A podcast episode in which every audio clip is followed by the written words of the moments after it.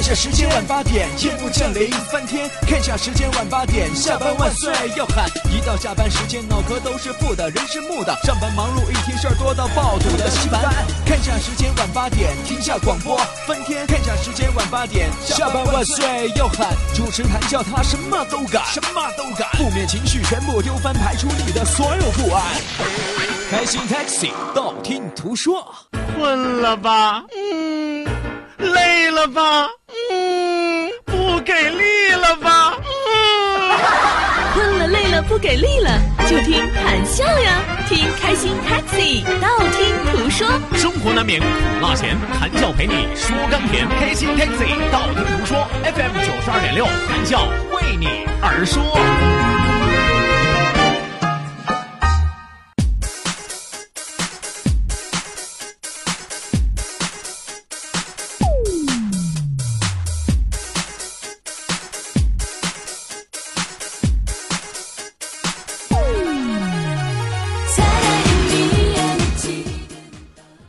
天是三月四号，三月四号是一个任性的日子，因为三月四号可以丢三落四，可以挑三拣四，可以说三道四，可以颠三倒四。可以朝三暮四，可以勾三搭四，甚至还可以不三不四。一年也就这么一次，三月四号可以乱来。希望收音机前的每一位听众朋友一定要好好珍惜。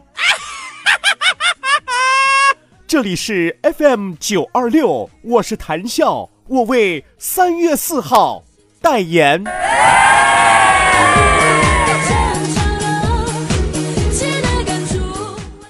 我为三月四号代言啊，也就今天比较闲，你知道吗？你带着盐嘛，可不闲嘛，是吧？啊，今儿真是个好日子啊！你跟我我我跟大家说的是，以前我觉得这三月四号挺一般的，是吧？这算什么日子，是吧？这算什么了不起的？无非啊，礼拜五的晚上，明儿就是周末，开心一下，happy 一下。但是你细琢磨，今儿不一样呀，是吧？三月四号，三四三四三三四四，是吧？丢三落四行不行啊？这个词儿送给收音机前的听众朋友，尤其是女性同胞，今天随便丢三落四。存折、戒指除外哈，挑三拣四可不可以？可以。今天送给所有单身狗们，随便挑，随便拣啊，反正你也找不着。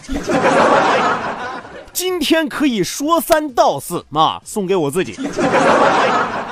其实送不送对我来说都无所谓，是不是三月四号都无所谓啊？反正我每天主要的工作啊，就是说三道四。也可以颠三倒四啊！颠三倒四送给谁呢？送给那些愿意打小报告的吧，是吧？今天朕饶你们不死，是吧？随便颠倒黑白去吧，是吧？你可以说现在是白天，也可以说白天是晚上啊！但是你要敢颠倒是非啊，我杀你个二罪归一，是吧？可以朝三暮四啊！这个不能送给已婚的朋友，是吧？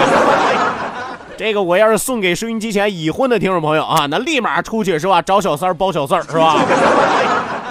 朝三暮四啊！我要送给那些正在找工作的朋友，或者说正在干着一份工作，但是觊觎另外一份工作的朋友。哎，我们说不想当厨子的将军不是好士兵。等等啊，重说，重说。不想当模特的演员不是好主持，是吧？海陆空三栖明星是吧？哎，所以说今天允许大家都想一想，怎么才能攀上高枝儿？可以勾三搭四 啊，可以勾三搭四。哎呀，太难了，太难了啊！这个牵扯道德的问题是吧？我希望大家每个人都能够从一而终。当然，勾三搭四这事儿啊，也不一定非指爱情。可他还能指什么呢？你们就自己琢磨去吧。还可以不三不四！啊，有朋友一听什么今天可以不三不四，哎呦，上街耍流氓去喽！啊，那你就等着啊，等着警察拘你吧啊！这不三不四是指什么呢？每天嘻嘻哈哈，咱们的态度可以改变一下。有的人是吧，春夏秋冬一年四季老是那一副不苟言笑的模样，是吧？你自己不烦，别人看着你都烦。所以今天能不能改变一下？今天能不能尝试一下，是吧？很多朋友一年到头不笑的朋友，今天能不能咧咧嘴，是吧？哎，很多朋友老是一天到晚哭哭啼啼的朋友，今天能不能抹干净泪儿，是吧？出去野一野，去出去疯一疯，看遍外面的世界多精彩，是吧？屋里的世界才无奈啊。所以说，不三不四说的是一种状态啊，不是让你有具体的行为。一年也就有这么一天可以乱来，希望大家都能够好好的珍惜。哎，有朋友说怎么才能够把不三不四践行到实处？很简单，记住了，这里是 FM 九二六，我是谭笑，咱们今天晚上一起度过三月四号。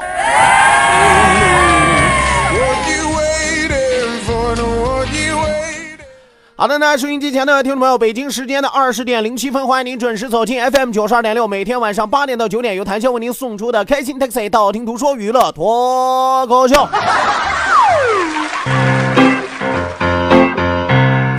欢迎收音机前各位丢三落四、挑三拣四、说三道四、颠三倒四、朝三暮四、勾三搭四、不三不四的朋友啊，来到。哎呀，这一气儿说起来，我跟你说憋得慌啊！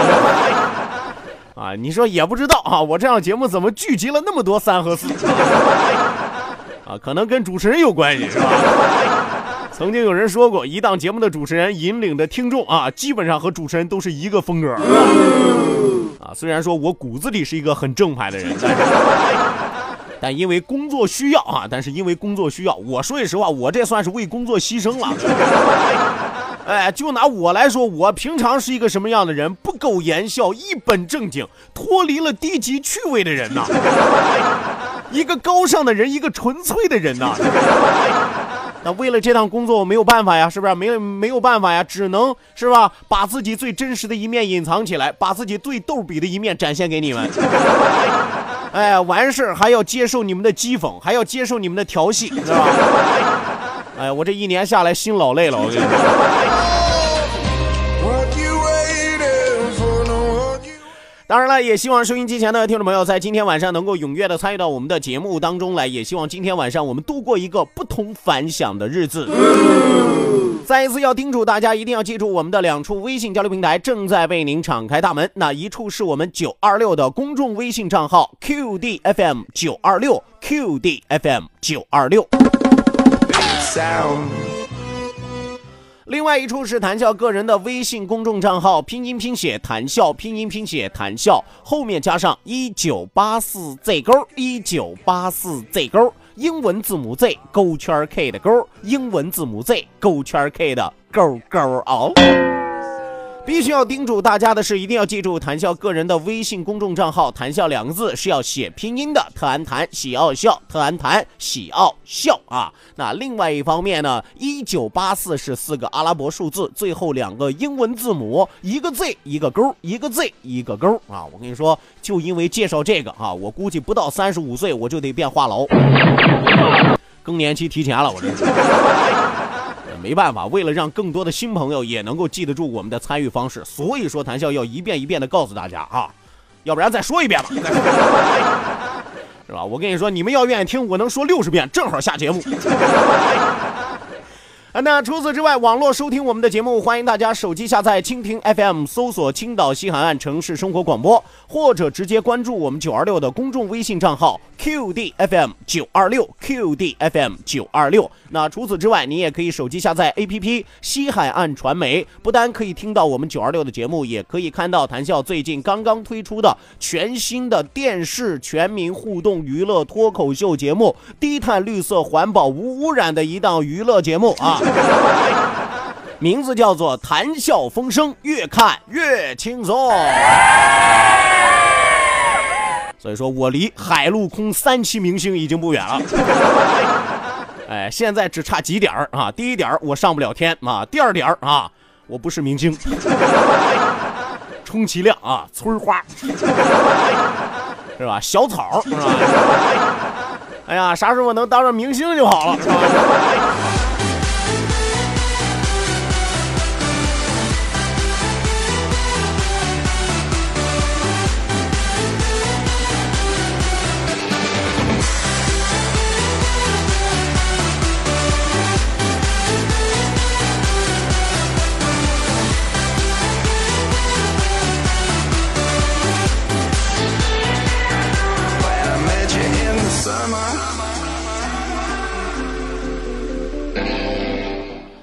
昨天在节目当中和大家一起回顾了一下我们曾经度过的那些美好的童年时光，尤其是上学的时候，我们那些恶搞的恶作剧啊，现在想起来真的是一幕一幕啊，历历在目啊。为什么这么说呢？大家可以想象一下，我们曾经欢声笑语的片刻，我们曾经看到同学出丑时的样子啊，当然我们也因为恶作剧恶搞啊挨揍时的痛苦，是吧？纷纷涌上了心头啊！结果一时激起千层浪。在昨天节目之余，包括在节目之中，就有很多的朋友继续给谈笑列举了一下自己曾经上学的时候啊，到底做过哪些惊天的举动。说句实话，真是不看不知道，一看吓一跳。看完了之后，我才知道啊，到底有多少不三不四的同学在收听我的节目。是吧？有朋友发来微信啊，和谭笑说说，我小时候还干过什么呢？给这个前桌的后背上写纸条，是吧？写张纸条，写上什么呢？我是王八蛋，妈的，是吧？贴到前桌的背背上，然后前桌啊，下了课之后站起来一走，大家哄堂大笑啊。但后来长大了，我慢慢明白了，是吧？我写的我是王八蛋，虽然贴在人家身上啊，但还是我写的呀。所以思来想去，老觉得是不是在骂自己啊？哎，小时候从来不那样啊！小时候你要是给别人贴上说我是王八蛋啊，然后通常对方会怎么办呢？啊，反弹。然后你会说什么呢？再反弹。对方再来一个反弹无效。然后你俩就打起来了，是吧？小时候矛盾其实产生挺容易啊，当然矛盾消散的也挺快的啊。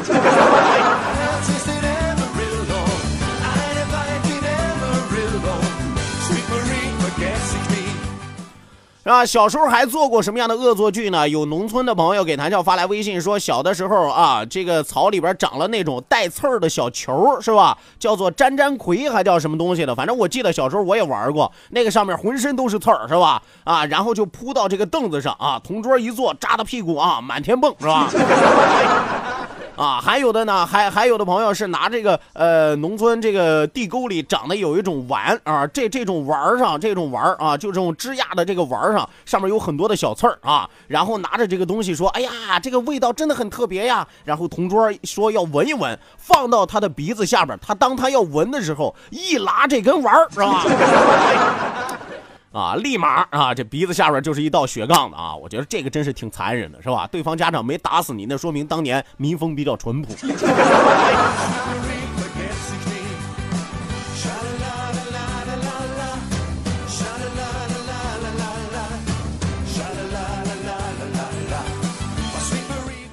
哎，另外，小的时候慢慢生活水平越来越提高啊，随着年龄的增长，大家又发现了一个什么样的玩具呢？叫做假冒口香糖玩具。我还记得小时候我也见过啊，当然我小时候在农村，我见过人家城市的小朋友玩过这个，是吧？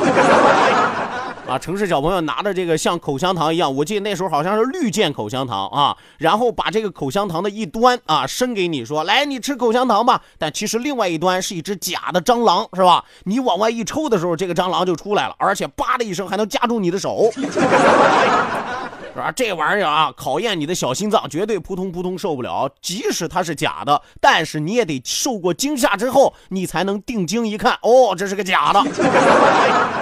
是吧？我小时候我看完了之后，我就在想，城里的孩子真没有创意啊！你们的物质真匮乏，是吧？就找不着个真蟑螂吗？是吧？下次再玩你找我，别说蟑螂了，是吧？壁虎啊、蛇呀，我那都有。哎，大耗子、大长虫，什么都有。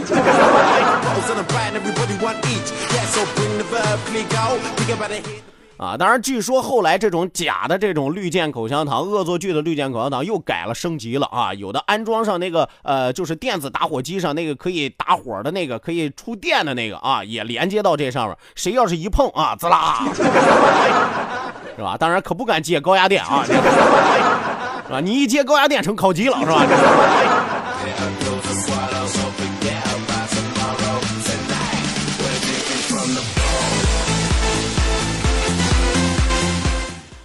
另外啊，另外还有无聊的恶作剧，有的朋友发来什么呢？说谭笑这个恶作剧我们到现在都玩啊。什么样的恶作剧呢？就是上上课的时候假装自己的笔掉了，然后低头捡笔，捡笔的时候偷偷把同桌的鞋子的鞋带解开，然后把他的鞋带系到课桌上。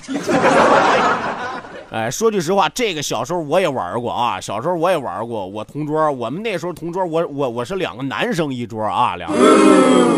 那时候学习差，老师不让和女生一桌，是吧？那所所以说就把我同桌啊那个鞋带啊给系到桌子腿上。赶也巧是吧？那天我同桌闹肚子，哎呦，下课铃声一响，飞奔往外跑啊！你可以想象那个场景是吧？自己摔个狗吃屎不说，那桌子横倒竖歪一排呀，是吧？啊，当然起来之后把我好一顿揍啊！我打不过他是吧？因为他憋着屎呢，你知道吗？有劲啊，有劲！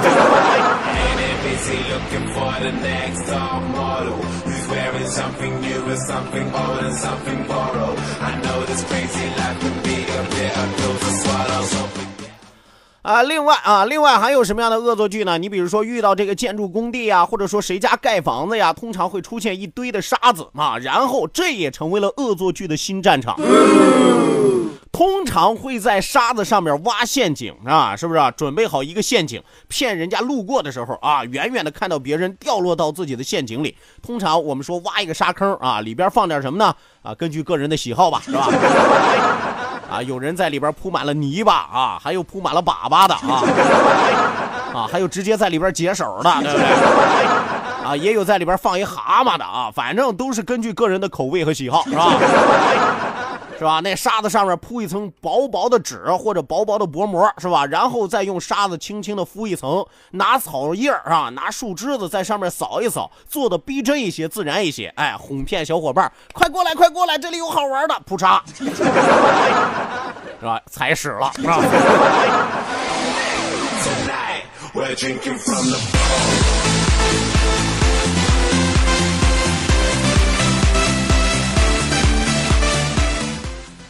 是吧？那除此之外啊，除此之外，其实到现在我们逐渐长大了之后，有的时候小时候在玩的恶作剧依然还是保留着的。你比如说声东击西，哎，什么叫做声东击西呢？两个人并排走路的时候，假如你站在左侧，你会悄悄的从他后边伸手拍他右边的肩膀一下，哎，然后他一定会习惯性的往右看，是吧？其实这个游戏挺无聊的，就是闲的蛋疼。我跟你说。但是小时候觉得很好玩，而且现在长大了之后，你依然觉得很有乐趣。有时候情侣是吧，俩人在街上闹着玩的时候是吧，啊，两个并排走走走走走，然后男的也手贱是吧，俩男的站在女的右呃右边是吧，然后伸手从后边拍了一下女人肩膀的左侧是吧，女人一回头，哎呦，是吧？大家都玩过这游戏啊。其实最近这两天一直在和大家聊返璞归真的事儿，一直在聊我们小时候曾经发生的一些五花八门的一些乐趣啊。虽然说在当年我们因为这些恶作剧付出了惨痛的代价，但时至今日，当你再回头的时候，你会发现，真的这是一笔宝贵的财富。希望收音机前的听众朋友，每一位朋友都童心未泯啊！那两天的时间，给大家回顾了很多小时候的恶作剧、恶作剧的招数啊！希望从明天开始，大家能够重温一下哈，啊，重新练习一下是吧？有媳妇儿的找媳妇儿练习，没媳妇儿的时候找朋友练习，没朋友的时候啊，你可以找领导嘛，你这不是找事儿吗？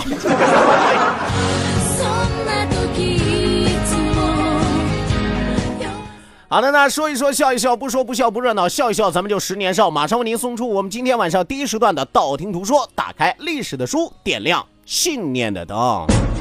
道，万法自然；听，天下大观；图，风雨无阻；说，说说说说说什么呀？到底说什么？我哪知道？听谈笑的呀，说谈笑风生，道听途说，说说道听途说。OK 那，打开历史的书，今天晚上谈笑继续为你盘点中国历史上十大草根皇帝。最开始默默无闻，甚至是低人一等、两等、三等、好几等，是吧？但是命运弄人，有的时候人就是这样，一步走对了之后，时来运转，就能摇身一变变成当朝的皇帝。今天晚上要和大家说的是谁呢？这皇帝了不起，基本上收音机前的听众朋友，就算你不知道他的个人履历啊，但是你肯定也听过他的名号，那就是明太祖朱元璋。呃，朱元璋啊，你直接把人卫生情情况还暴露了啊！明太祖朱元璋生于一三二八年，卒于一三九八年。我们说朱元璋是百姓所熟知的最著名的草根皇帝之一。哎呦，那关于朱元璋的故事呀，关于朱元璋的传闻呀、小道消息啊、戏曲呀，是吧？那数不胜数啊，是吧？朱元璋又名叫什么呢？叫做朱重八啊，这名字有点意思啊。朱重八又名朱兴宗，字国瑞。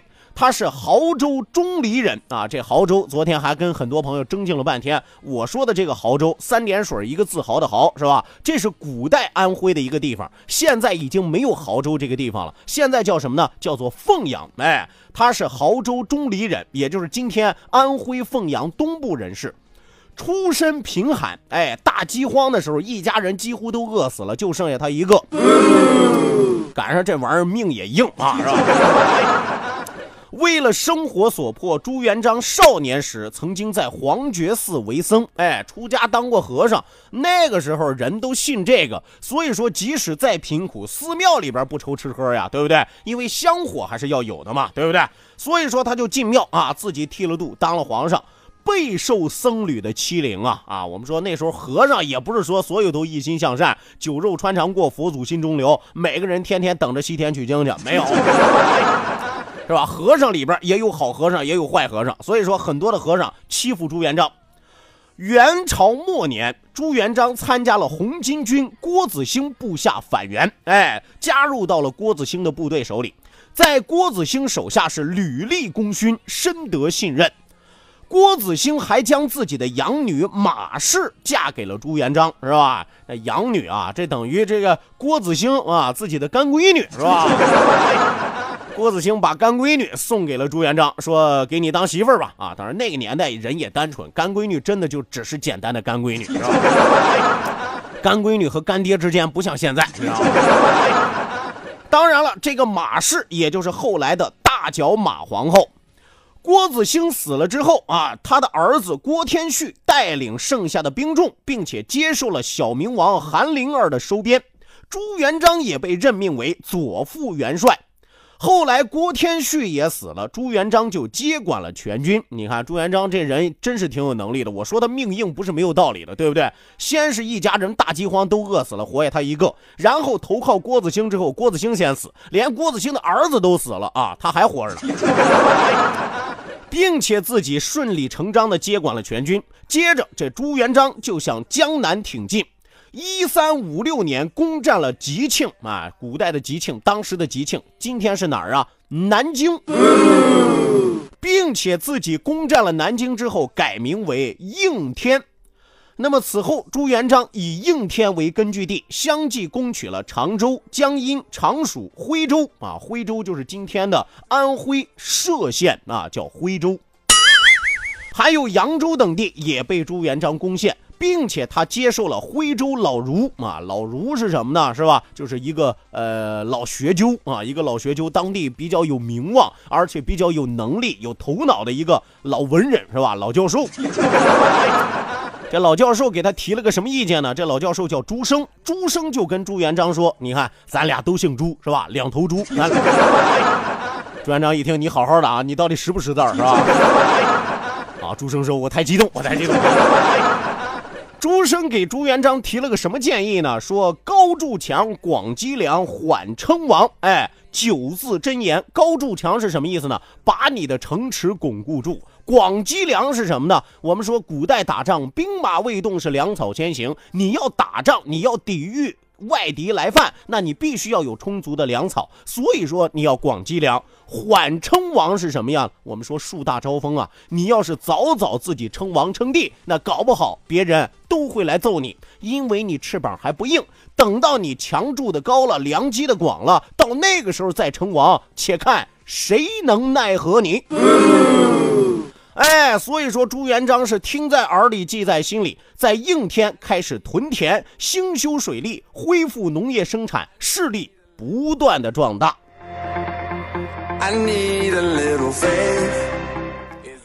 直到一三六三年，这韩林儿投奔朱元璋啊！您没有听错，最开始朱元璋跟着谁？跟着郭天旭啊，就是郭子兴他儿子投奔了小明王韩林儿。后来朱元璋自己翅膀硬了，韩林儿倒过头来投奔朱元璋，是吧？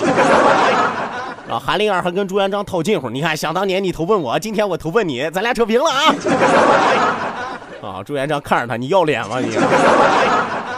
我们说韩林儿投奔了朱元璋之后，朱元璋正好完全控制住了韩林儿。随着势力的增强，朱元璋先后消灭了陈友谅、张士诚、方国珍、陈友定、明升等割据的势力。我们说那个时候。